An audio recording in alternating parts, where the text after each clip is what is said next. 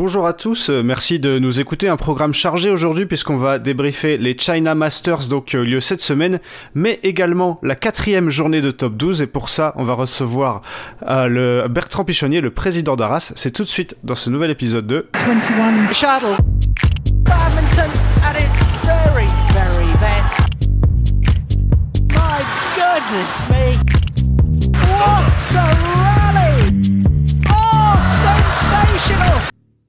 I'm the bad guy. Take that!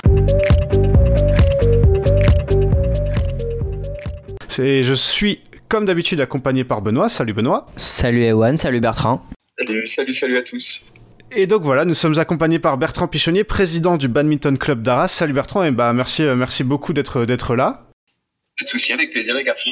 Et bon, on va, on va pas, on va pas se le cacher avec Benoît. On te connaît déjà pas mal, donc ça nous fait, ça nous fait très plaisir de te, de te, de te recevoir. Et notre, euh, bah, la première, euh, la première, la première question, ça va être, euh, est-ce que tu peux peut-être te présenter à, nos, auditeurs et, notamment présenter ce que tu fais à Arras et depuis combien de temps tu es président? Parce que je sais qu'avant avant, d'en devenir le président, tu as fait pas mal, de, pas mal de trucs au club. Euh, ouais, pas de souci. Donc euh, bah, Bertrand. Alors moi du coup je suis euh, président depuis. bah là c'est ma deuxième saison simplement. Hein, j'ai pris la suite de, de, Nicolas et sinon avant j'étais secrétaire du club comme tu l'as dit et puis avant ça j'étais simple simple joueur, simple bénévole. Donc voilà une nouvelle une nouvelle fonction là depuis deux saisons qui m'occupe euh, qui m'occupe pas mal. et bah du coup je me, je me demandais j'imagine que ouais effectivement euh, quand tu deviens président d'un club euh, d'un club comme Arras ça doit être beaucoup de beaucoup de boulot. Et notamment pour la partie pour la partie top 12 comment ça s'est passé comme en fait ma question c'est comment c'est le fait de reprendre un club qui est en top 12 donc la plus grosse division plus grosse division française? Est-ce qu'on donne plein de choses à gérer d'un coup? Ou alors est-ce que toi comme tu étais un peu proche de l'équipe avant d'être président ça s'est passé plus en, plus en douceur? Comment t'as comment as vécu ça? Un peu bah oui, comme tu dis, euh, comme j'étais déjà secrétaire et puis dans le club depuis euh, quelques temps, euh, on va dire que c'était la, la continuité. Tu vois, on n'a pas, enfin, mm. ça s'est fait en douceur et puis voilà, j'ai continué les missions que j'avais déjà avant, plus d'autres missions euh, que j'ai pris et puis j'ai laissé d'autres missions à, d'autres personnes. Donc euh, voilà, la, transition s'est fait euh, fait en douceur et puis chacun a trouvé a trouvé ses marques et puis voilà. Donc c'est surtout de, de l'organisation, hein, de l'anticipation et puis voilà pour essayer de, de mener tout au front. Mais tu l'as pas, tu l'as pas mentionné en te présentant, donc je le fais pour toi. Mais est-ce que euh, ça avait aussi une certaine logique dans la dans la gestion du top 12, sachant que, euh, bah, sur, je pense aux événements comme les IFB ou, des championnats d'Europe qui se déroulent en France, euh, enfin, tu t'occupes des délégations, tu t'es occupé des délégations britanniques. Il y a beaucoup de Britanniques à Arras. Est-ce qu'il y a eu une suite un peu logique dans cette prise de fonction ou pas du tout? Ça s'est fait, ça s'est fait parce que parce qu'ils cherchaient un président et que t'étais t'étais dispo pour le faire Oui, bon, bah non, c'est bah, un peu des deux en fait. Euh, voilà, les, les, les pas mal de, de, bénévoles sont venus me chercher. Puis en fait, ça se fait un peu aussi logiquement, comme tu dis. Euh, c'est vrai que je suis euh, sur tous les événements euh, de badminton en France, à gérer les, les délégations, soit les IFB, les championnats d'Europe, etc. Donc c'est bon niveau top 12. voilà, j'ai pas mal de, de, contacts, notamment en effet chez les Anglais. Hein, c'est pour ça qu'on en a qu'on en a pas mal au club, en tout cas des, des anglophones, on va dire. Donc non, non, ça s'est fait assez logiquement, on va dire. Et puis bah, je m'occupais déjà un peu du top 12 avec Nicolas avant, donc voilà, c'était pas un chantier inconnu. Et sur cette euh, sur cette saison, après quatre journées, on va après on va revenir euh, assez, enfin plus spécifiquement sur la dernière et votre victoire face à face à Marom. Comment tu vois la, la saison euh, jusque jusqu'ici? On a on a une poule qui est peut-être, enfin qui est homogène au milieu, on va dire, avec Chambly qui est très très fort et Marom qui paraît qui paraît plus faible. Est-ce que pour l'instant vous êtes aligné sur vos objectifs du début de saison? Est-ce que tu es surpris positivement, négativement? Qu'est-ce que qu'est-ce que tu penses? Bah, écoute, euh, on savait que ça allait être une saison compliquée avec la qualification olympique. Hein. Vous l'avez vu depuis le début de la, saison, euh, les effectifs sont, sont très mouvants et en fonction des, tournois, euh, on ne sait pas forcément évident bah, pour n'importe quelle équipe de toute façon d'avoir des effectifs au complet. Encore là cette journée, on l'a vu hein, de toute façon. Donc on savait que ça allait être une journée, une une saison compliquée, pardon, en fonction bah, des absences et des présences dans tous les clubs. Donc, bah, pour l'instant, je vais dire que la, saison me semble logique compte tenu de cette année particulière. Et puis, bah, nous, on n'a pas très très bien commencé à cause de ça, à cause du calendrier. Et puis voilà, là, c'est vrai que ça s'est resserré en milieu de en milieu de poule, hein, où on est vraiment quatre équipes à être au coude à coude. Euh, en effet, là, après, après la journée, euh, après la journée de ce week-end, mais euh, on savait que ça allait être compliqué et pas que pour nous. Hein. donc voilà, donc ça se confirme. C'est une, une, saison très très particulière. Donc on va dire qu'on s'était pas vraiment fixé d'objectif du coup par rapport. Enfin, l'objectif reste toujours de se qualifier pour les finales de toute façon hein, chaque saison, mais on savait que ça allait être vachement vachement compliqué et puis fluctuant selon les, présences et les absences. D'accord, parce que vous, en fait, je me disais, vous avez une base euh, de joueurs et joueuses euh, qui jouent euh, plus trop à l'international. Je pense à Marie Batomen, Émilie Lefel, Toby Penty. Est-ce que vous vous êtes pas dit, justement, cette saison, on va peut-être avoir plus de présents que les autres avec la qualif olympique? C'était pas, c'était pas dans les discussions? Oui et non, parce qu'on a quand même des joueurs qui font les circuits européens et euh, ça tombe aussi, euh, enfin voilà, le calendrier euh, se chevauche, donc on savait que ça allait être compliqué dans tous les cas. Et puis même si, bah, par exemple, Topi ne joue plus, maintenant il coach beaucoup, donc on savait qu'il allait aussi partir sur des tournois en coaching, etc. Donc on savait que ça allait être compliqué dans tous les cas. Oui, et du coup, je me demandais, on se demandait pour les, bah, voilà, les, bilans, les, voilà, les, les, bilans des saisons précédentes. C'était un club qui était à Arras. Vous avez régulièrement fait euh, des, des playoffs depuis que, que vous êtes, euh, depuis que vous êtes monté. Euh, maintenant, on a l'impression que l'équipe, elle a, pas, elle a pas stagné. Enfin, elle a un peu, oui, un peu stagné. Justement, vous gardez la même base à chaque fois avec quelques recrues, mais vous n'êtes pas comme certains clubs qui recrutent, on va dire, on va dire à tout va. Est-ce que c'est une volonté, voilà, de garder, on va dire, un noyau dur de saison en saison? Alors euh, oui, c'est à la fois une volonté parce qu'on a un groupe de, joueurs euh, qui est très euh, qui est très soudé, qui fonctionne très bien ensemble, qu'on a depuis plusieurs années. Donc ils ont vraiment forgé un groupe qui s'entraide où voilà les, uns peuvent compter sur les autres. Donc non, on souhaite garder notre noyau dur. Et puis pour pas se mentir, on n'a pas non plus le, budget pour recruter non plus énormément de, de, joueurs, euh, même si on aimerait bien renforcer aussi parfois un peu l'équipe, mais euh, on doit aussi faire face à la réalité financière et on n'a pas forcément le budget pour faire un recrutement pléthorique comme d'autres clubs peuvent le faire, qui ont plus de, de moyens, hein, tant mieux pour eux, mais voilà, nous on n'a pas ce luxe-là, on va dire, donc on essaye de garder la même base et de se renforcer avec quelques joueurs européens qui viennent nous prêter main forte sur les journées où on a des absents. Et voilà, là, nos nouvelles recrues, bah, Annie, ça se passe très très bien, elle s'est intégrée au groupe, voilà euh, tout se passe bien. Donc euh, voilà. Et puis euh, voilà, on est un peu dans la filière britannique. Hein. Beaucoup de journalistes me, disent ça. Donc en effet, bah, après voilà, on fait avec les contacts qu'on a. Et puis après, c'est aussi les joueurs qui jouent de leurs contacts, etc. Et puis bah, là, le recrutement en plus c'est un petit peu compliqué. Devient un petit peu plus compliqué parce que par exemple le championnat allemand euh, maintenant euh, autorise ses joueurs à faire un seul championnat, enfin de plus en plus d'équipes allemandes par exemple. Donc euh, c'est vrai que le recrutement est pas non plus facile facile et puis il y a de la concurrence. Donc donc voilà, mais en tout cas on souhaite garder la même base et puis se renforcer si besoin avec des joueurs des joueurs européens et puis voilà, c'est ça se fait ça se fait bien pour l'instant. Bah, tu parlais euh, justement de, du fait que vous ayez un des budgets pas les plus faibles, mais en tout cas plus faibles que d'autres équipes. Euh, j'ai forcément, on a forcément envie de te poser la question. Ce qui est arrivé à Talence, est-ce que euh, c'est un risque Alors pour vous et pour d'autres équipes qui ont des budgets peut-être inférieurs à ceux de Chambly notamment, forcément c'est à eux qu'on pense en premier?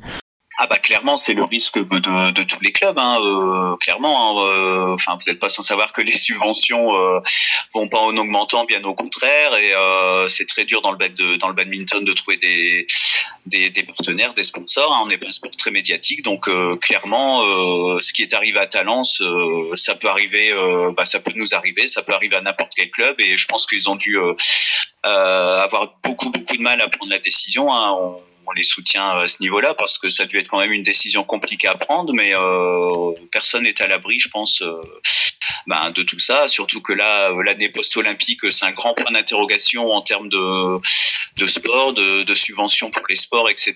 Donc là, on va un petit peu vers l'inconnu et euh, on ne sait pas du tout, nous personnellement, par exemple, combien de temps on pourra encore, on pourra encore tenir. Si les subventions continuent à baisser comme ça, ça va être de plus en plus difficile pour les clubs comme nous qui n'ont pas, qui ont pas des moyens, qui ont pas des moyens astronomiques. Quoi.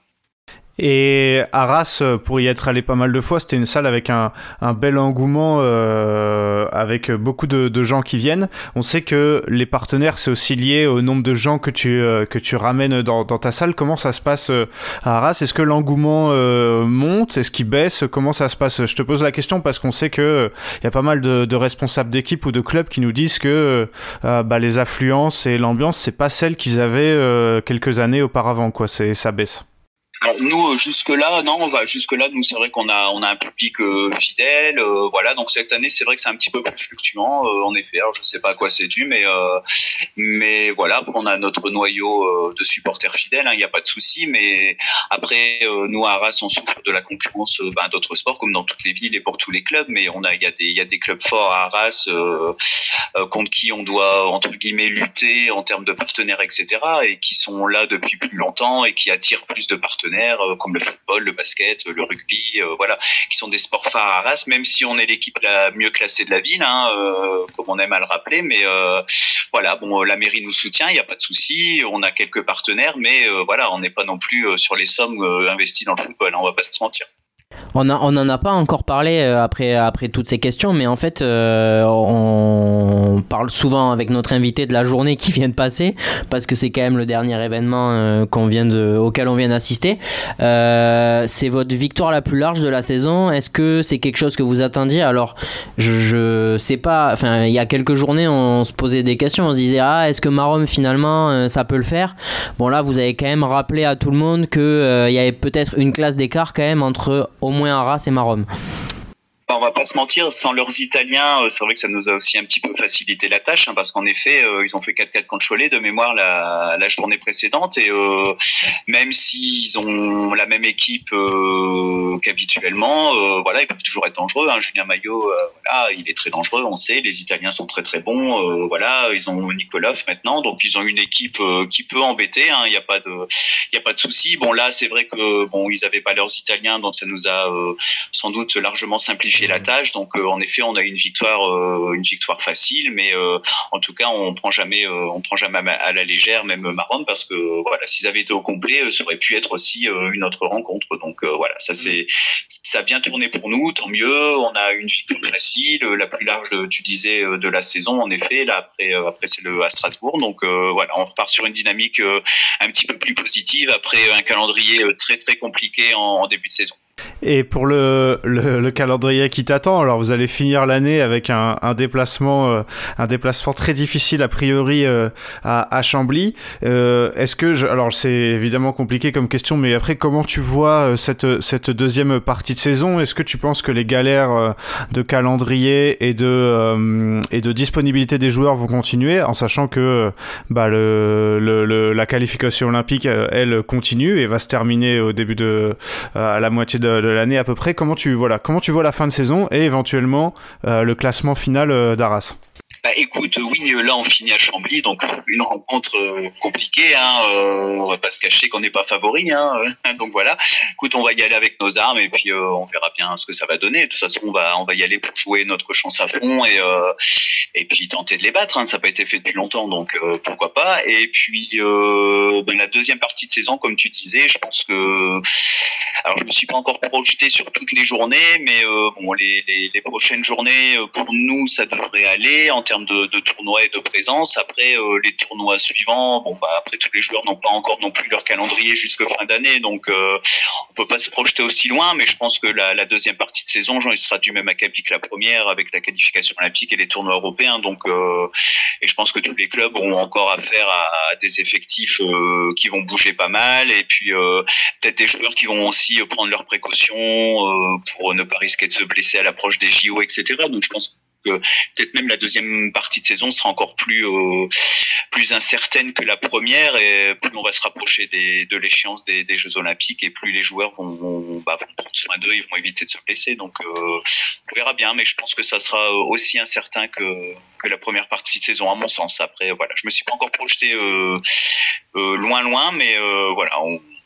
En tout cas, nous, on va prendre les, journées les unes après les autres et puis on va tenter de, faire au mieux et puis de se rapprocher. Là, on, a, on est bien remonté dans le classement, donc euh, pourquoi pas aller euh, décrocher euh, une qualification au playoff en fin de saison comme, comme l'année dernière. Ok, oui, c'est vrai qu'on se souvient que vous, la dernière, ça s'était joué à toute, toute, toute dernière rencontre, donc euh, on, on souhaite... au nombre de matchs gagnés, donc euh, c'était euh, chaud. on te souhaite une fin de saison peut-être un peu plus apaisée, en tout cas. Mais bon, si vous êtes là, c'est que vous jouez les, c'est que vous jouez les playoffs, ce serait bien déjà. Donc. ouais, bah, après le début, de, après le début de saison, on était un peu plus pessimiste. Là, on repart sur une dynamique. Après, voilà, on verra bien. On, hmm. va prendre match par match et puis, et puis voir ce qu'on, qu'on, on sera en fin de saison. Ouais, bah en plus je vais pas te cacher qu'avec Benoît dans nos pronostics, moi j'ai dit que vous serez deuxième et que vous serez en playoff, donc si vous pouvez, euh, si vous pouvez continuer de gagner comme ça, j'avoue que ça m'arrange un peu, sinon il va se moquer après. On va essayer de te faire gagner. bah, merci beaucoup. Bah, en tout cas voilà, merci Bertrand, c'était notre notre dernière question. Je sais pas si tu as quelque chose à, rajouter pour pour conclure. Bah non, écoutez, euh, continuez comme ça, euh, votre petit podcast, c'est toujours bien sympathique de vous écouter et puis vous souhaitant de passer, puis à vos auditeurs et à tous les clubs de, de bonnes fêtes de fin d'année. Bah merci, merci beaucoup Bertrand et puis euh, bonne, bonne, bonne suite de saison pour, pour Arras. Merci beaucoup. Take that. Nous, on va se pencher sur les autres rencontres en restant notamment dans cette euh, dans cette dans cette poule 1. Tiens, on va rester euh, on va rester on parlait de Chambly. On va on va on va passer là-dessus. Chambly qui est allé gagner 5-3 à Cholet, euh, rencontre euh, très très très très serrée, euh, notamment bah voilà pas de recrues côté côté Chambly et quelques quelques absents, hein, notamment Elise Smith. notamment notamment notamment j'en ai pas d'autres mais puisque les Delru, je vérifiais les Delru, mais les Delru étaient, étaient bien présents. D'ailleurs, ils ont, ils ont gagné la plupart la plupart, euh, la plupart de leurs matchs. On a, on a Marc Caliou qui a gagné pour Cholet, euh, qui a gagné, euh, qui a, gagné en simple. Shuei a battu Léonie Sue qui avait pris le premier set mais qui a ensuite abandonné malheureusement. et le double dame gagné par Malena Norman et Shuei contre Béatrice Corrales et Delphine Delru. le reste a été gagné par Chambly. Thomas Rouxel qui bat Martin Oisan au troisième set. Pareil pour Nelani Quist contre Priscilla Siaya. Adam Delru ont gagné plus facilement en double homme et le mixte, euh, les mixtes euh, Adam Delru et euh, Fabien Delru, Béatrice Corrales ont gagné plutôt facilement également en, en 2-7 mais Benoît Cholet qui a, qui a, bien résisté du coup et qui prend un bon point quand même de bonus je pense contre Chambly. Ouais, qui prend un bon point de bonus. T'as oublié, je crois que tu l'as pas cité quand t'as cité les absents, mais euh, Vitingus. Oui, c'est vrai, Vitingus, euh, effectivement. Bah, j'ai dit aucune recrue, mais ouais, effectivement. Du coup, quand même, Vitingus, il, il gagne ses matchs, c'est simplement depuis qu'il est arrivé, quand même. Ouais, alors euh, ça devient de plus en plus compliqué, mais c'est quand même une absence de taille. Et bah, en vrai, j'ai envie de dire service minimum pour Chambly. C'est un peu à ça que ça me fait penser. Et, et Cholet prend finalement un point, enfin, un bonus défensif pas plutôt heureux parce qu'il est mérité sur la rencontre, mais c'est quand même, euh, c'est quand même une belle perf. Ouais, c'est clair. Et dans l'autre, euh, la troisième et dernière rencontre de la, de la poule, euh, Strasbourg gagne 6-2 contre le RCF. Alors le, RCF qui n'a pas été verni puisque Anne Tran s'est blessée quand elle jouait en... Décidément, les joueuses de l'équipe de France, c'est compliqué. elle s'est blessée quand elle jouait en double dame, en double mix, pardon, et du coup n'a pas pu jouer le, le simple dame 1 qu'elle devait, qu'elle devait, faire, euh, devait faire ensuite. Donc en gros, Strasbourg a tout gagné, sauf les deux simples hommes, puisque encore une fois privé d'Alex Lanier, ça a été, bah, c'était compliqué pour Strasbourg. Valentin Singer a battu Tino euh, Daoudal et Arthur Vakevich a battu euh, Paul Massias. Le reste, voilà, gagné plutôt facilement par Strasbourg. Malia O'Haro 18 et 19 contre Georgina Helen ça n'a pas pas été facile. Il y a eu quelques sets accrochés, mais un seul lâché par Strasbourg, c'est dans le mixte 2 où Nathan Bega et Sharon Bauer ont battu en 3-7 Quentin Ronget et Vimala Herrio. Euh, voilà, là pareil, c'était c'était trop compliqué pour le pour le RCF, surtout dans ces conditions où euh, ta meilleure joueuse euh, peut pas jouer. Peut pas jouer au moins sur le mixte. Après, j'ai quand même des doutes sur le fait qu'Antran puisse battre Rosie Pancassari en simple, même si elle a elle a eu été très forte. Mais en mixte, ça change au moins pas mal de choses. Après, franchement, je, sur les doubles, il n'y a pas grand chose à à redire, tu vois. Enfin, je veux dire, même avec un Tran à 100%, t'aurais peut-être pris ce match-là, mais t'imagines mal que le RCF soit capable d'en prendre un autre. Oui, non, c'est clair. Et là, pas mal d'absents, enfin, quelques absents aussi côté, côté, côté, côté Strasbourg. toujours William Villéger. Mais voilà, quand par exemple Kalou Meming est là, il fait quand même beaucoup de bien ah, à, cette, clair. à, cette, à cette équipe. C'est pas, c'est pas la même. Benoît, peut-être euh, on en a parlé euh, rapidement avec Bertrand. Est-ce que tu veux nous parler un peu de, Talence, puisque c'est quand même la grosse news, euh, peut-être plus encore que les plus encore que les, matchs qui se sont joués, c'est peut-être la grosse news de la semaine en, top 12. Oui, oui, c'est vrai que on en fait, ça s'est passé la semaine dernière, je crois. Donc c'est vrai qu'on l'a, l'a pas mis aux oubliettes, mais on, en a pas trop parlé. on en pas trop parlé parce qu'en fait, bah, Talence a a annoncé son forfait pour le reste de la saison, euh, des difficultés financières. Et, euh, voilà, Talence, euh, c'est la fin de Talence en top 12, donc c'est Talence qui va descendre dans cette poule. Bah, en vrai, on aurait aimé que ça se passe sur le terrain. je pense qu'ils avaient, ils étaient très loin d'être sportivement en top 12. Mais voilà, c'est, je, je suis curieux aussi peut-être d'avoir ton avis là-dessus. Mais c'est aussi le reflet que notre top 12, euh, t'as pas grande garantie quand t'es un club en top 12 aujourd'hui parce que bah, peut-être le système, peut-être le manque d'argent, mais tout est plus ou moins lié. Voilà, exactement. Donc c'est. C'est bah voilà, c'est forcément une, une, mauvaise nouvelle parce que nous qui essayons de, je dis bien essayer de nous passionner pour un championnat où des équipes ne peuvent même plus continuer parce que financièrement c'est compliqué, euh, bah voilà, c'est c'est quand même une très une très mauvaise nouvelle. Ouais, et puis euh, peut-être un petit. Enfin, on, peut dire quand même qu'il y a des salariés et tout, donc c'est pas juste. Bah, c'est ça. C'est quand même un club. Euh, en plus, c'est c'est ce qui est ce qui est dur. En plus, c'est que c'est enfin c'est totalement inattendu. Ça se passe en pleine saison hein, par un club qui a recruté au début de la saison. Donc euh, c'est dur. Ouais, franchement, c'est c'est compliqué pour eux. Du coup, voilà, il y aura toujours deux rencontres au lieu de trois dans dans cette poule dans cette poule 2. Euh, Benoît, la Foss Mulhouse sur le papier, ça pouvait vendre du rêve. Malheureusement, ça en a beaucoup moins vendu sur le terrain avec euh, Foss qui gagne euh, très largement 7-1. Le seul match de double homme, c'est Mohamed Iqbal et Tom Jikel qui l'ont gagné face à Ivan Atanasov et Anthony Nelson. Christo n'était pas là. Côté Foss, Christo Popov, Arnaud Merclé, pas là côté Mulhouse notamment. C'était pas les c'était pas les, les, seuls absents. Hein. Mia Blichfeld n'était pas là non plus pour pour, euh, pour Mulhouse. Euh, Wan Yuzhang, pas là, pas là non plus. Et côté, euh, côté, côté Fosse-sur-Mer, il manquait, il, manquait, il manquait aussi du monde, notamment, notamment Ruben Hille. Donc voilà, deux équipes, Benoît, diminuées. Mais à ce petit jeu, bah, c'est quand même euh, fausse les plus forts parce qu'ils ont un effectif. Euh, on parle beaucoup de Solid Chambly, mais là, il restait quand même du beau monde. Hein, quand tu vois euh, Nestlé Nigit qui était là, Thomas Junior Popov évidemment, mais tu vois euh, Ibsen, Ibsen Suro et tout. Franchement, ils ont un sacré effectif sur mer et là, ça fait carrément la différence. Ouais, je suis d'accord avec toi. Ils ont un effectif un bis qui est vraiment très très solide, beaucoup plus solide que celui de Mulhouse.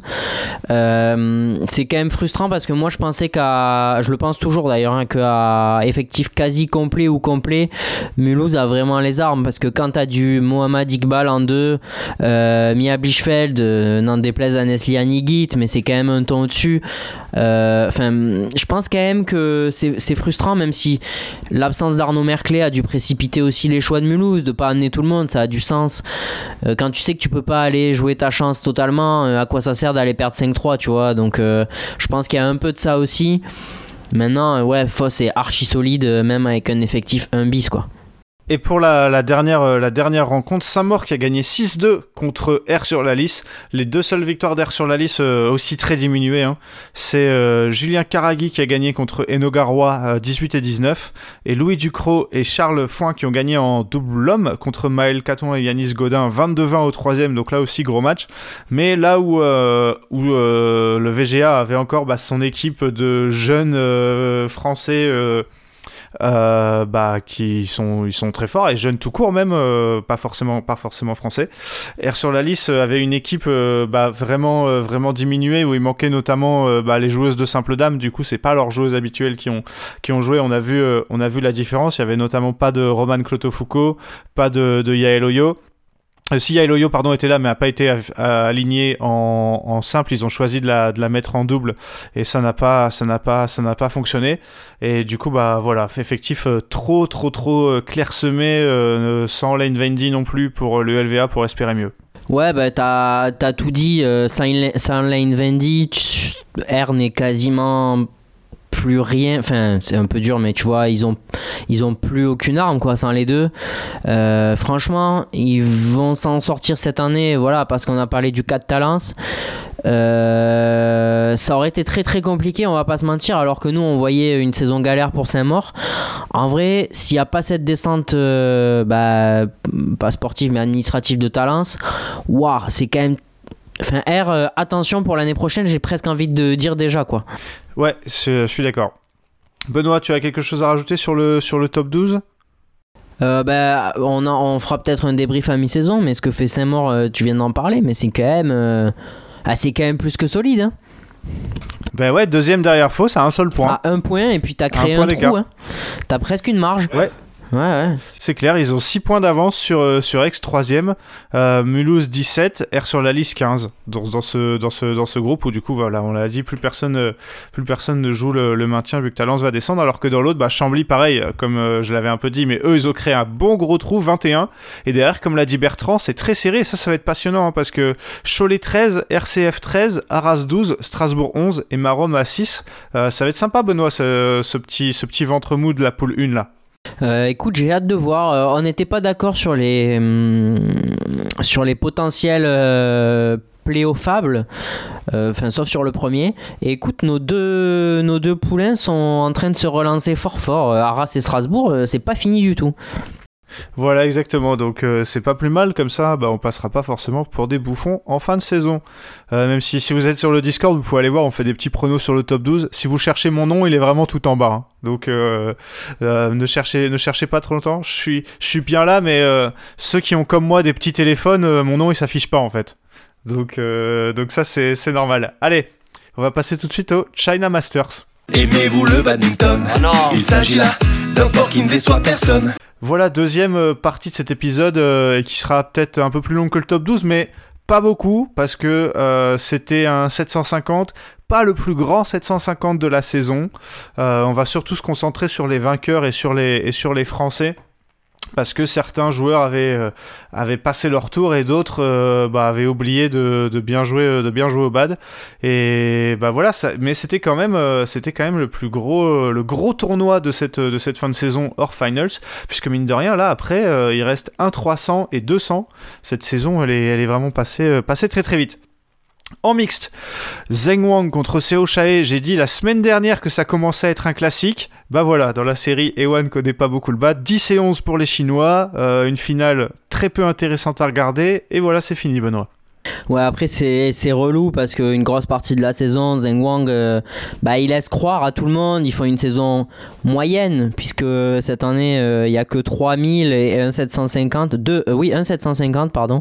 Saison relativement moyenne. ils ont laissé un titre mondial en route, un titre des Jeux d'Asie, enfin, une saison, une saison middle pour eux. Et ils ont quand même eu envie de rappeler dans leur jardin, et pas que sur la finale, que clairement c'était vraiment des monstres quand ils jouaient à ce niveau-là. Enfin, on parle de Seo mais tu regardes l'entièreté de leur semaine en termes de qualité de jeu produite, c'est assez terrible. C'est clair. Et je pense, Benoît, que le rappel, il n'est pas fini. Il prendra fin aux finals, je pense. c'est possible qu'il y en ait deux, trois qui passent pas ouais, des bons moments. Il y en a qui vont passer à la moulinette alors qu'ils ont fait une saison de port. Je, je le sens venir gros comme une maison, cette affaire. Sinon, euh, pas de français, notamment pas de Jiquel Delru, euh, Delphine Delru euh, ayant notamment annoncé sur les réseaux que il faisait une pause, qu'elle avait pas joué depuis trois semaines parce qu'elle a accumulé pas mal de problèmes physiques, ce qui peut aussi expliquer les résultats, leurs derniers résultats en date, notamment aux IFB et que du coup voilà pas de pas de Tom Jikel et Delphine Delru sur ce sur ce tournoi. Pas mal de déceptions quand même hein, notamment Watanabe et Gashino qui perdent dès le premier tour contre Yeli euh, Poivarano Taira Tanachai on les avait laissés sur une blessure de Taira Tanachai un peu inquiétante. Finalement ils sont déjà de retour donc ça c'est une bonne nouvelle. Leur niveau c'est autre chose. Défaite très sèche en quart contre Tangtse 12 euh, et 12 Et pour le reste, bah, pour le reste, pas grand chose à dire. Hein. Benoît Feng Wang qui ont perdu contre leur compatriote Zhang Wang en, en, demi. Là aussi, on a eu un meilleur match de la semaine dernière. Celui-là était, était pas terrible.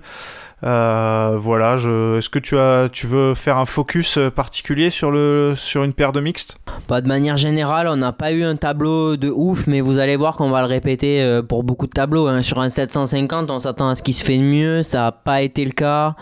un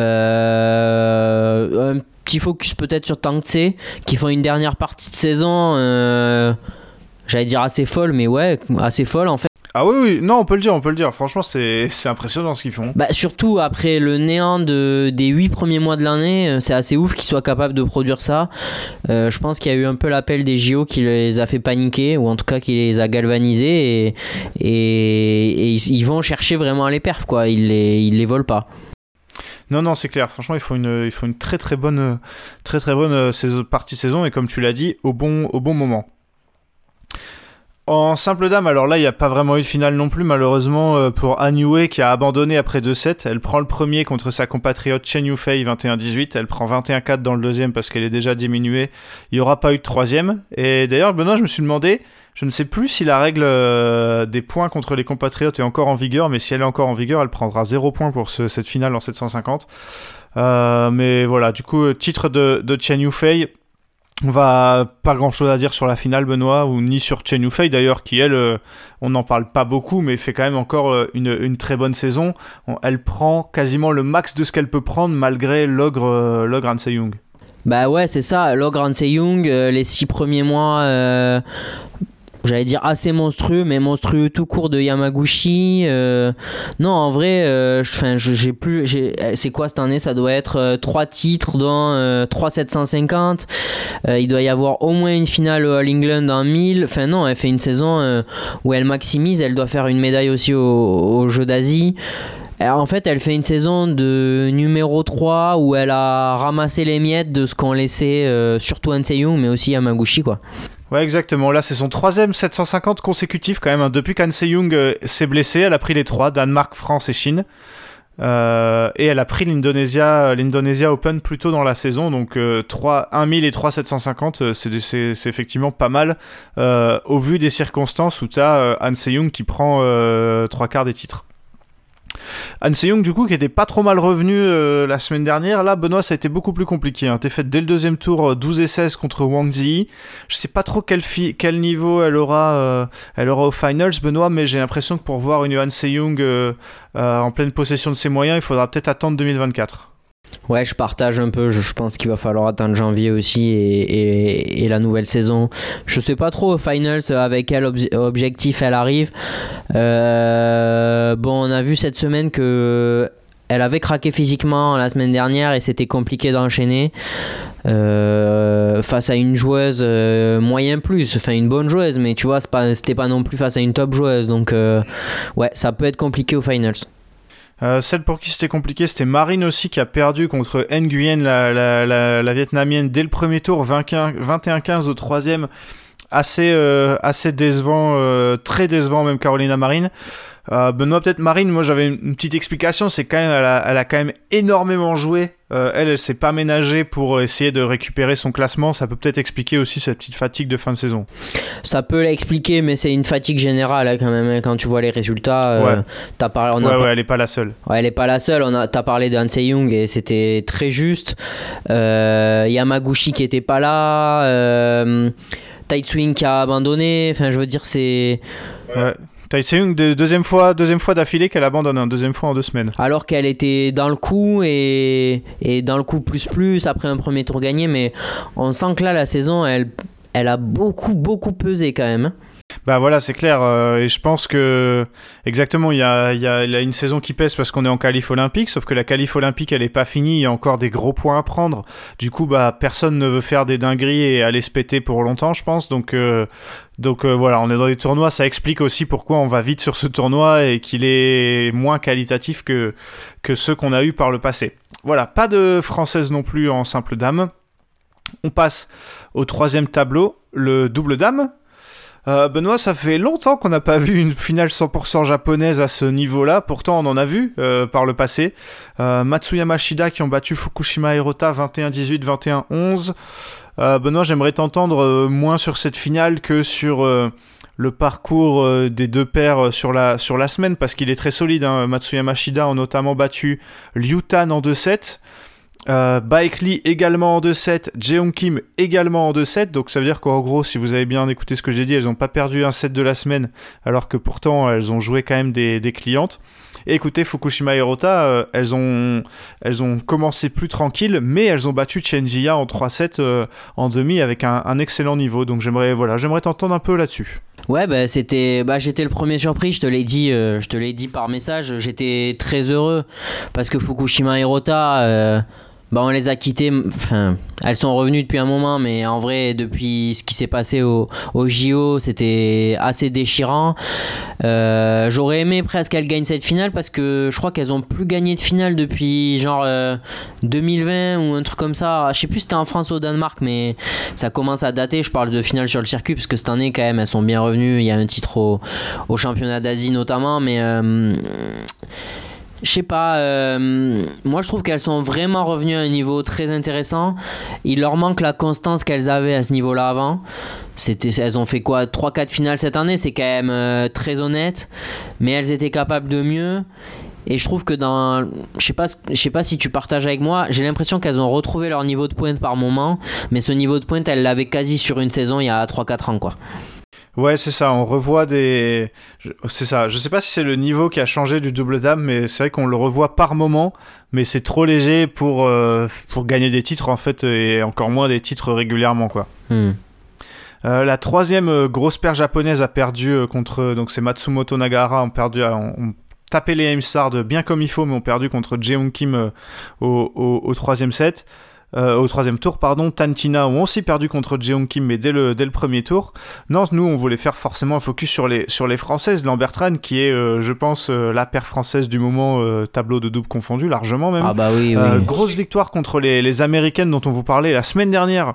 Corbett Lee, 21-19 au troisième sur ce premier tour. Sur le deuxième, alors, elle gagne 16-9 contre Rayo Ramadanti euh, quand les Indonésiennes euh, abandonnent. Derrière, elle perd 9 et 17 contre Chenjia euh, au troisième tour, les Françaises en quart. Mais Benoît, c'est un nouveau quart sur un 750, comme aux IFB. Et surtout, je pense que tu voulais revenir sur cette victoire contre les Américaines du premier tour où tu as, je pense, beaucoup apprécié la performance des Françaises.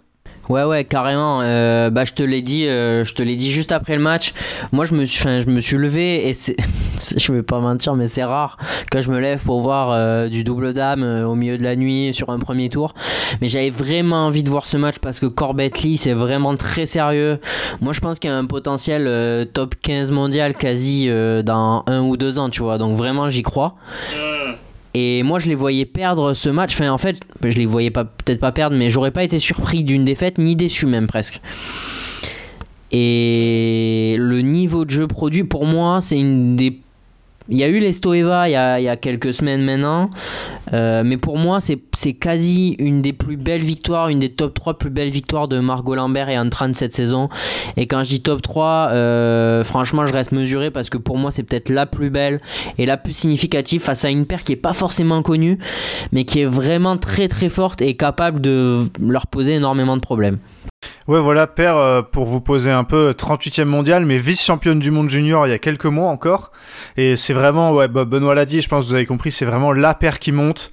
Et euh, voilà, l'Estoeva, c'est un peu la paire qui descend. Et voir, euh, donc c'était des dynamiques différentes. Là, elles, elles sont en forme, les Françaises, et elles ont pas raté ce premier tour, donc très content, très content pour elles. Derrière, voilà, le forfait de Rayo Ramadanti, effectivement, on peut pas trop commenter. Et la défaite contre Chenjia, 9 et 17, je sais pas si tu veux en dire un mot, Benoît, mais c'est encore beaucoup beaucoup trop loin. Il y a trop d'écart en double dame entre les paires euh, les paires top 3, surtout la paire top 1 Chenjia et les paires comme les françaises. Ouais, malgré un bon second set, c'est trop loin. Après, tu vois, pour moi, euh, enfin, on va pas se mentir, hein, si elles font des 40, 750 toute la saison, on est content. Aujourd'hui, elles sont aux portes du top 20 mondial. Et quand on regarde devant, euh, sans faire offense à. Bah, je crois que c'est Émilie Lefel et Antran qui ont été 18 ou 17. C'était pas le même double dame. Aujourd'hui, tu regardes devant, t'es là en mode Ah, il y a quand même pas des masses de perfs que tu peux aller chercher. Donc, en faisant ce genre de perf, potentiellement répété, bah, tu, vas, tu, vas, tu vas faire ton trou. Mais, mais c'est vrai que le double dame actuel, le top 20, il est pas facile à aller chercher.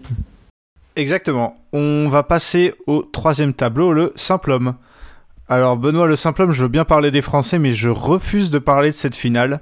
Euh, un Araoka Nishimoto avec des conditions, des conditions de jeu lente, euh, je m'attendais euh, pas, un, pas un match passionnant, mais là on a vu une purge comme j'en ai rarement vu sur des finales de 750. 13 et 13 pour Naraoka, next.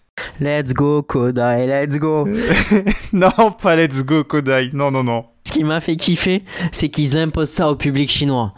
Euh... C'est un peu ça, ouais. Un peu en vrai, c'était mon seul plaisir de cette finale parce qu'on n'oublie pas que les Chinois ils font 4 titres au Japon. C'est ça, il y a. Ouais, ben j'étais bien content de cette petite vengeance des Japs. Euh, maintenant, je vais pas te mentir, j'ai vu 5 euh, minutes de résumé, ça m'a suffi. Très clairement. Pareil pour la demi-finale, si on voit là-dessus.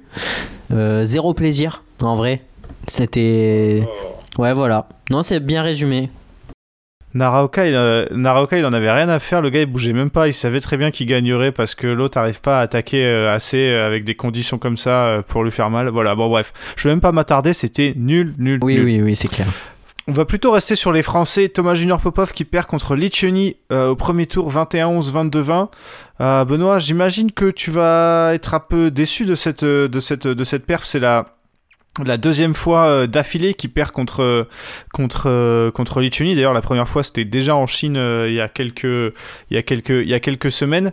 Et ouais, c'est dommage de, de voir qu'il n'arrive pas le, à le battre comme ça, alors qu'il a déjà réussi pourtant. Il a déjà réussi, mais ça fait. Bah, ils se sont joués quatre fois cette année, en vrai. Euh. Ouais, c'est ça. Il menait deux. Au début de l'année, il l'a battu deux fois, et maintenant, il perd deux fois. C'est ça. Euh, en vrai, il y a eu deux scénarios. Enfin, à chaque fois, il y a eu deux scénarios. Les, les quatre scénarios, il y en a deux et deux qui ont tourné dans chacun un côté et qui sont les mêmes. Donc, euh, c'est un peu frustrant parce que bah, c'est deux joueurs qui, pour moi, ont le même niveau actuel, en tout cas, ou même potentiel de ranking. Mais c'est vrai qu'il pose pas mal de problèmes à Tommy. Et c'est frustrant, euh, je sais pas si c'est là que tu voulais aller, mais c'est frustrant parce que c'est deux mecs du même ranking actuellement aussi. C'est, la possibilité d'aller jouer un deuxième tour contre un Ginting euh, mi-figue, mi-raisin et je reste poli. Ouais, plutôt, plutôt figue plus très bonne quoi plutôt figue du, du mois d'octobre, hein, quoi, vous voyez Ouais, exactement. Malheureusement pour lui, hein, mais c'est la vérité. Non, mais c'est frustrant parce que du coup, il ouvre le tableau en battant Lokinyu euh, Ginting en même temps et tu sais que tu peux le taper. Euh, Thomas Junior Popov, j'ai l'impression qu'en perdant ce genre de match, qu'il est capable de gagner, il lâche de gros gros points. C'est ça. Puis surtout, euh, des fêtes qui fait mal à la tête quand tu mènes 20-18 au deuxième set. Euh, il faut à tout prix convertir tes, ces points-là pour aller, pour, aller, pour aller au troisième. Et malheureusement, euh, malheureusement il ne l'a pas fait. Plus de choses à dire sur Christo, son frère qui a battu Brian Young 21-16, 18-21, 21-18 et qui ensuite a tapé Shiyoshi 21-15, 21-19. Ensuite, il perd contre Kanta Tsuneyama 21-18, 21-19. Benoît, euh, moi évidemment j'ai plus de choses à dire sur son. Est-ce que tu as quelque chose à dire d'ailleurs sur, sur son match contre Brian Young? Ah bah, C'est quand même. C'est jamais facile de jouer Brian Young sur des premiers tours, même si bon, depuis un an, 18 mois, il marque le pas, mais. Euh, mais je pense que c'est pas là, euh, c'est pas sur ça qu'on va s'attarder. Bah ouais, parce que moi c'est plus sur Shiyushi où je m'attendais pas à voir, à voir Christo le battre. Alors, pareil, Shiushi, c'est vraiment le mec, tu sais vraiment pas à quoi t'attendre. Là, j'ai trouvé un, j'ai trouvé Shiushi euh, très passif et peut-être, je sais pas s'il était trop sûr de lui ou pas, mais euh, pendant tout le deuxième set, moi j'étais en mode, ouais, Christo, il va le perdre ce set. Et je pense que Shiushi était un peu en mode, ouais, je vais le gagner ce set. Et bah, le français, pour le coup, a pas lâché sur la fin alors que il a vu le chinois revenir. Et franchement, cette victoire, euh, bah, il a, été, il a été assez énorme. Le français, elle va vraiment lui faire du bien, je pense. Bah, je pense aussi, pour moi, euh, honnêtement, en tout cas, à l'instant T, c'est peut-être la plus belle de sa carrière, moi, je trouve. Euh, il y a eu Ginting l'année dernière, il y a eu euh, Lokinyu deux fois cette année. Euh, j'en oublie, j'en oublie parce qu'il y en a d'autres. Il y, a du, y a eu du Pranoy. il a battu d'autres gars que j'ai plus. Il a battu Vititsarn même s'il a abandonné. Mais pour moi, à l'instant T, Shiyushi, hmm. il est vraiment fort là en ce moment. Et c'est là que c'est une des victoires les plus significatives.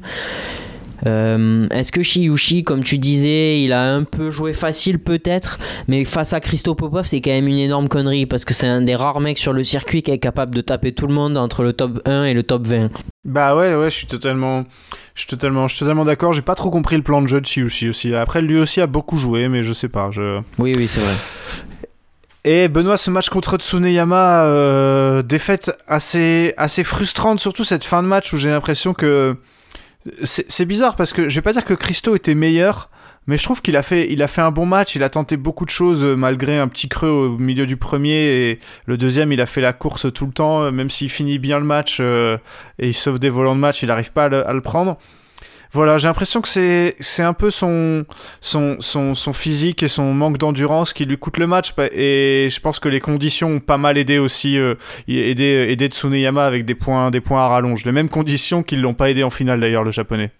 Ouais, bah c'est totalement ça. Euh, Gil Clark, elle parlait de de défaite dans une, euh, dans une course à l'endurance. J'ai trouvé ça assez juste. Et en fait, c'est un peu frustrant parce que c'est ce que je, on en parlait aussi en off, mais pour moi, Christo, il se retrouve embarqué dans une guerre qu'il peut pas gagner. Parce que parfois, quand ses attaques sont moins tranchantes ou quoi, ben, Christo il tombe dans ce truc de, match à rallonge où, euh, ça joue euh, pendant une heure et demie contre des mecs comme Tsuneyama, c'était arrivé contre Koki Watanabe aussi euh, en début de saison. Et c'est pour moi des matchs qu'il ne peut pas gagner déjà sur des premiers tours, mais alors sur des quarts de finale de 750, euh, je t'en parle même pas. Et en fait, c'est assez frustrant parce que tu sens qu'il s'engage dans une guerre où, où il va pas remporter un rallye et où forcément, même si ça finit à 18 et 19, il peut pas s'en sortir. Ouais, voilà, je suis assez, je suis assez d'accord. Mais quand même, euh, voilà, pour finir sur une note positive, Benoît, le bilan il reste super bon hein. pour Christo sur cette semaine. Euh, ça fait plaisir de le voir taper quart en 750. Hein. Ah ben, ça fait plaisir. Et puis Christo, enfin là clairement, il vient de se décaler dans la ligne droite euh, DRS ouvert euh, pour ceux qui suivent la Formule 1 et, il est dans le rétro de son frère. Hein. Parce qu'on n'en a pas parlé, mais il est revenu à moins de 100 ou 200 points euh, dans la course olympique avec ce car. C'est quand même pas rien. Bah c'est même rien du tout ouais pour le sou là c'est il y a rien du tout d'écart et ça va être ça va être très très intéressant à suivre Christo là qui a pris une qui a fait une très bonne très bonne perf. Voilà, Benoît, pour le reste, euh, bah, dis-moi de quoi tu veux parler. On va passer assez vite sur le, sur, sur le reste. On a Lizidja qui a fait quart, Pranoy qui a également, euh, qui a, qui a également fait quart. Euh, voilà, on a vu, on a vu pas mal de, de matchs, euh, enfin pas beaucoup de matchs euh, très très très très ouf, je trouve. Oui, alors bah, finalement on a peu parlé de cette finale, mais Naraoka c'est peut-être celui qui a eu le tableau le plus dur, parce qu'il tape Pranoy et Antonsen dans un dans un hmm. match qui a fait qui a fait parler le rageux Anders. Ouais, bah après, il a raison. Pour, enfin, pour le coup, son analyse peut passer pour un rageux. Moi, je trouve qu'il a raison. C'est que dans ces conditions, ça avantage Naraoka et que plus le match dure, moins t'as de chances de le gagner quand tu joues contre lui.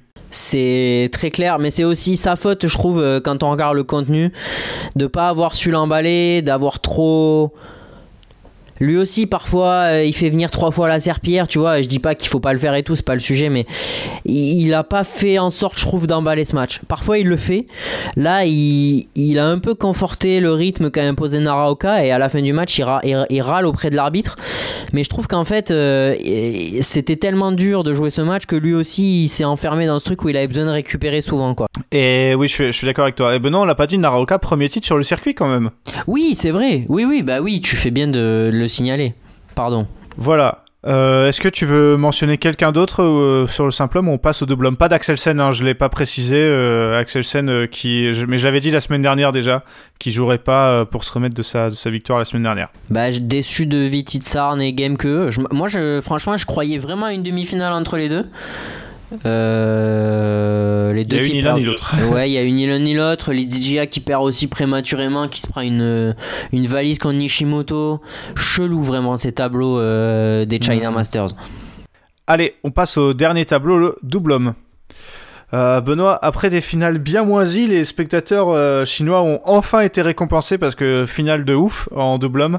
21-19, 18-21, 21-19 pour pour Liang Wang contre Ranky Reddichetti. Alors, c'est, il, il y a plein de choses assez drôles sur ce match c'est que tu te dis ah bah tête de série 1 contre tête de série 2 c'est forcément bah voilà les deux meilleures paires du moment alors que pas du tout finalement c'est un match entre deux paires qui ont été vachement décevantes ces, ces derniers temps euh, Liang Wang du coup qui le gagne 21-19 on peut se dire tiens ça a été serré jusqu'au bout mais Liang Wang qui menait 20-12 euh, ou 20-13, 20-13, ils ont eu besoin de 7 volants de match pour finir ce match et on a vraiment cru qu'ils y arriveraient pas.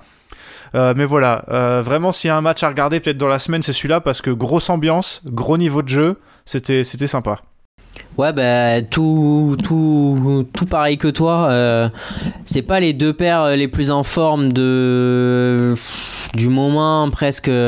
Voilà, si de la saison, Liang Wang, ils font une saison de, de cochon quand même. ils avaient hmm. plus gagné depuis le China Open, c'est ça qui leur fait défaut. Mais en vrai, ils font une saison de cochon. Rankiri Dichetti. Euh, saison plus compliquée, je trouve plus en demi-teinte, alors qu'on avait l'impression que cette place de numéro 1 mondial et tout, c'était. Euh, c'était une sorte de déclic. Euh, ils ont été bons sur cette finale, mais franchement, moi je trouve qu'il y avait la place de faire mieux dans ce premier set. Le nombre de fautes qu'ils ont, qu'ils ont, qu'ils faites, c'est assez fou. Moi, je suis un peu déçu de Rankiri Shetty, je vais pas te mentir, même si Liang Wang, ils ont joué avec le public et ils ont été plutôt bons, je m'attends à mieux de Rankiri Shetty. Ouais, moi aussi. C'est vrai qu'ils ont fait plus de fautes que, d'habitude. Et même ils avaient pas perdu de 7 avant la finale, mais tu vois, ils jouent quand même Lane Van Dyke, Oga Saito, Carnando Martin et Ren. Je m'attendrais un peu, enfin, je un peu avant de m'emballer et de dire qu'ils sont vraiment de retour à leur meilleur niveau, tu vois. Pareil, ils ont eu un tableau euh, bah après, c'est à l'image de ce tournoi de manière générale, mais je trouve que Liang Wang, il, joue quasiment pas de tête de série, pas du tout même avant la finale, mais c'est pas la même gueule de tableau. Hein. Non, bah non, non, Jumko Kedren, Hassan Setiawan, Li Wang et euh, Chen euh, et euh, Yang Yi. Bon, c'est pas non plus le tableau de l'année, peut-être un peu plus dur que Ranky Reddichetti, effectivement. Heureusement qu'on a eu, non, je, disais heureusement qu'on a eu une bonne finale, hein, parce que sinon il y aurait vraiment pas grand chose à dire sur ce double homme. C'est exactement ce que j'allais te dire. Ah ben voilà, on est, on est, on est connecté. En même temps, pas difficile d'être connecté sur ce qu'on, sur vient de dire. Mais effectivement, c'est pas la faute des deux finalistes, puisqu'il y avait quelques têtes de série qui ont, qui ont pas été à la hauteur. Je pense notamment à Astrup Rasmussen qui perd contre Carnando Martin euh, au deuxième tour, voilà. Ce qui a donné l'occasion à Daniel Martin de faire une petite célébration euh, à la Rasmussen. Et finalement, un des seuls highlights de cette semaine.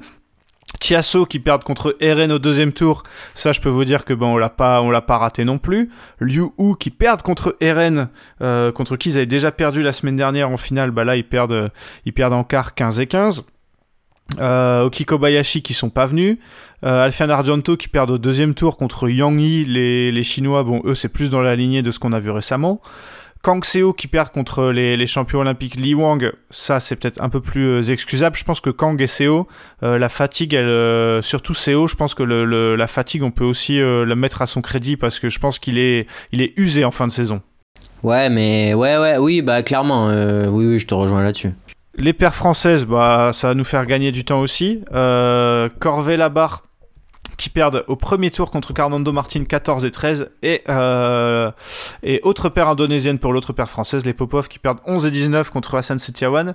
Benoît, tu veux dire un mot de ce petit dernier match que je viens de citer là? Second set de très bonne facture, euh, pas mérité ce... de perdre en deux. Moi j'y croyais, ouais. j'y croyais, vraiment. Ouais, ouais, ouais, ouais. Bah c'est pour ça que je te dis, c'est pour ça que je te dis ça, puisque tu croyais tellement que tu m'avais dit qu'ils allaient gagner, donc euh, c'est bizarre. Ouais, je sais plus qui c'est qui nous a sorti la stat, mais ils ont pas perdu 19 de leurs 20 premiers tours. Euh. je l'ai pas. Je crois que c'est ça, ouais. C'est waouh, waouh. Je l'ai vu passer sur le Discord, effectivement, mais leur saison en double homme, elle est catastrophique hein, pour le coup. Elle est, ouais, elle est totalement catastrophique. Et euh, il y a un truc sur lequel je voulais revenir, mais j'ai j'ai oublié. Euh, ah si, bah si, Eren, les nouveaux monstres de la CB. T'es passé un peu trop vite là-dessus, je trouve. Ah ouais, bah, pour dire ça, t'aurais pu ne rien dire honnêtement, Benoît. Je te, je te le dis. Leur fin de saison, ils sont le numéro 1 chinois, mon gars. Oui, oui, bon, écoute, euh, je vais bientôt couper le micro. Si après tu veux rester et dire des trucs euh, sur Eren, je, te, je, te, laisse faire. Ou alors t'iras dans le Discord en parler avec les gens qui sont, qui sont intéressés par ça. Ça marche? Merci. bon, bah voilà, maintenant c'était la dernière fois qu'on voyait les gros, les gros joueurs cette saison avant euh, les finals. Donc euh, là, même ceux qui ne sont pas qualifiés pour les finals, on va leur dire au revoir euh, jusqu'en janvier. voilà, merci Benoît d'avoir fait cet épisode avec moi. Merci à toi Ewan et, et merci à vous pour votre écoute. Benoît, ne, ne, ne, débranche pas ton micro. Est-ce que tu veux, tu veux, tu veux présenter un peu notre épisode de la semaine prochaine euh, j'espère que tu sais ce que c'est déjà. Euh, est-ce, que, je peux demander. C'est une interview avant que je dise une connerie ou pas? C'est totalement une interview, donc tu peux y aller. tu peux y aller. J'ai pas envie de donner son nom, mais sachez qu'on l'a reçu. Il était dans un aéroport. Vous l'entendrez pas parce que l'audio était parfait. Euh, c'est un joueur qui joue dans Bundesliga et à Mulhouse. Voilà. Voilà, il, est en il joue en équipe de France. Euh, il, est, il, est né, euh, il est né en 2000. Il est assez prometteur. Euh, ses initiales, c'est AM. Voilà, on n'en dit pas plus. voilà. Rendez-vous la semaine prochaine donc pour cette interview qu'on a, pour revenir un peu plus sérieux, qu'on a très hâte de vous présenter parce qu'on a adoré la faire et, et, pour le coup on a appris vraiment plein de trucs donc j'espère que ce sera, ce sera votre, votre cas aussi. Et ensuite, notre programme, c'est quoi? Ensuite, on va faire un épisode Calif Europe par équipe, un épisode sur les finals, euh, il y aura également du top 12, et euh, bah, c'est dans notre troisième, notre quatrième et dernier épisode de décembre, ce sera quoi? Ce sera le bilan de l'année. On a un peu commencé à y réfléchir et ça va encore être euh, incroyable, je pense. Merci de nous écouter. À la semaine prochaine. Salut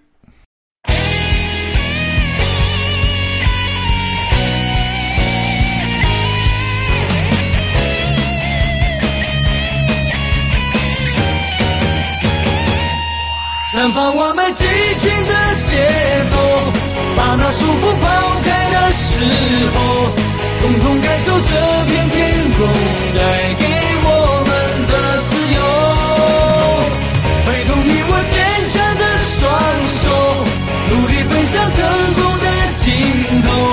我们的梦握在手中，绝不等候。to me.